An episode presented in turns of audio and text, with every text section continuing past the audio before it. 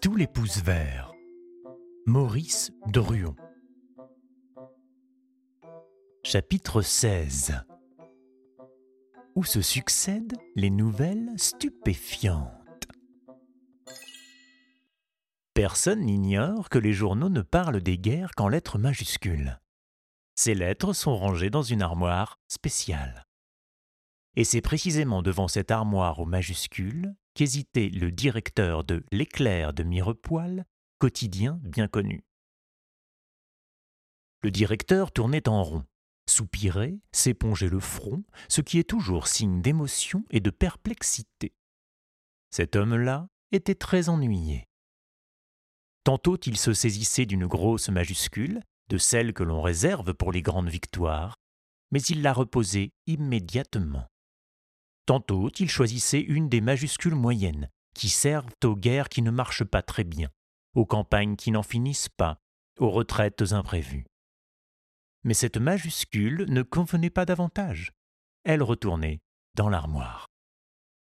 Un instant, il parut se décider pour les toutes petites capitales, avec lesquelles on annonce les nouvelles qui mettent tout le monde de mauvaise humeur, comme la route du sucre est coupée, ou bien nouvel impôt sur les confitures mais ces lettres-là non plus ne faisaient pas l'affaire. Et le directeur de l'éclair soupirait de plus en plus fort.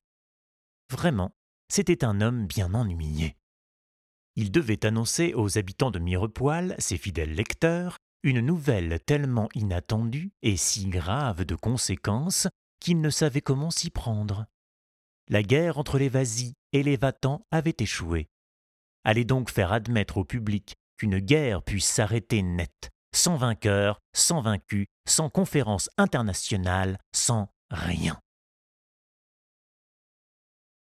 Ah, le pauvre directeur eût aimé pouvoir imprimer sur toute la largeur de sa première page un titre à sensation tel que Fulgurante avance des ou Irrésistible attaque des armées Vatan. Il ne pouvait en être question.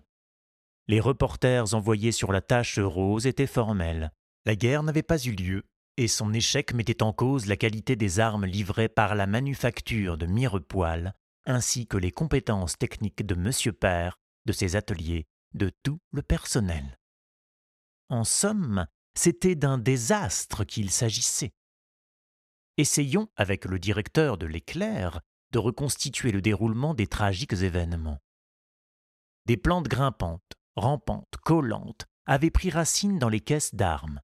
Comment s'était-elle fourrée là? Pourquoi? Personne ne pouvait l'expliquer.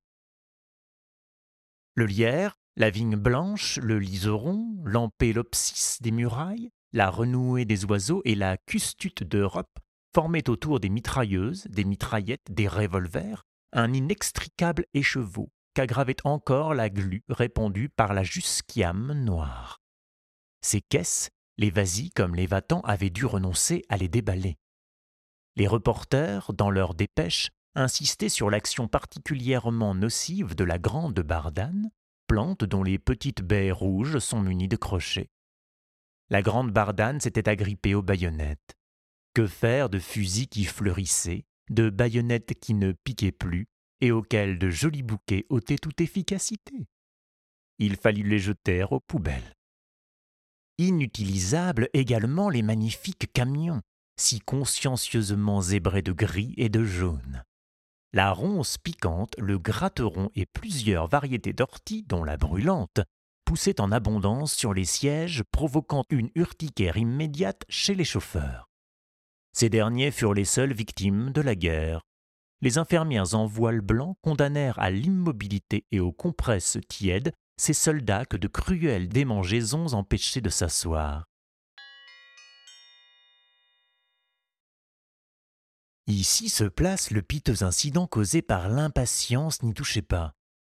Qu'une modeste fleur des champs puisse déclencher une panique parmi des combattants s'explique si l'on sait que l'impatience n'y touchait pas est pourvue de capsules qui éclatent au moindre contact. Les moteurs en étaient pleins. L'impatiente foisonnait dans le carburateur des automitrailleuses, dans le réservoir des motocyclettes. Au premier tour de démarreur, au premier coup de pédale, se produisirent, se répandirent, se généralisèrent des explosions sourdes qui ne firent aucun mal, mais ébranlèrent fortement le moral des troupes. Passons aux chars. Leurs tourelles étaient bloquées. Des buissons d'églantines, auxquels se mêlaient la grande craca et la benoîte des ruisseaux, lançaient racines, grappes, pédoncules et rameaux épineux autour des mécanismes. Les chars étaient donc eux aussi inutilisables. Pas un appareil que la mystérieuse invasion eût épargné. Des plantes apparaissaient partout, des plantes tenaces, agissantes et comme douées d'une volonté personnelle. Dans les masques à gaz se développait l'achillée sternutatoire. Le reporter de l'éclair affirmait que si l'on s'approchait à moins d'un mètre de ces masques, on se mettait à éternuer plus de cinquante fois. Des herbes malodorantes s'étaient logées à l'intérieur des porte-voix. Les officiers avaient dû renoncer à l'usage de ces cornets, où croissaient l'ail des ours et la camomille puante. Muettes, paralysées, inoffensives, les deux armées étaient arrêtées, face Les mauvaises nouvelles vont vite. Monsieur Père était déjà au courant et dans l'état de désespoir que l'on pense. Ses armes fleurissaient comme des acacias au printemps. Il se tenait constamment en liaison avec le directeur de l'éclair qui lui lisait au téléphone les navrantes dépêches. Il restait un espoir. Les canons, les fameux canons de Mirepoil. Une action peut encore s'engager entre deux armées immobilisées, à condition qu'elles soient pourvues de bons canons, disait Monsieur Père. On attendit jusqu'au soir. Une dernière dépêche chassa toutes les illusions. Les canons de Mirepoil avaient tiré, certes, ils avaient tiré des fleurs.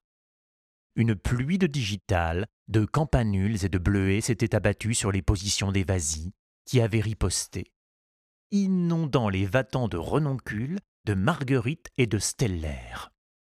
Un général avait eu sa casquette enlevée par un bouquet de violettes. On ne prend pas un pays avec des roses, et les batailles de fleurs n'ont jamais passé pour chose sérieuse. Entre les vasis et les vatans, la paix fut conclue sur l'heure. Les deux armées se retirèrent et le désert couleur de dragées roses fut rendu à son ciel, à sa solitude et à sa liberté.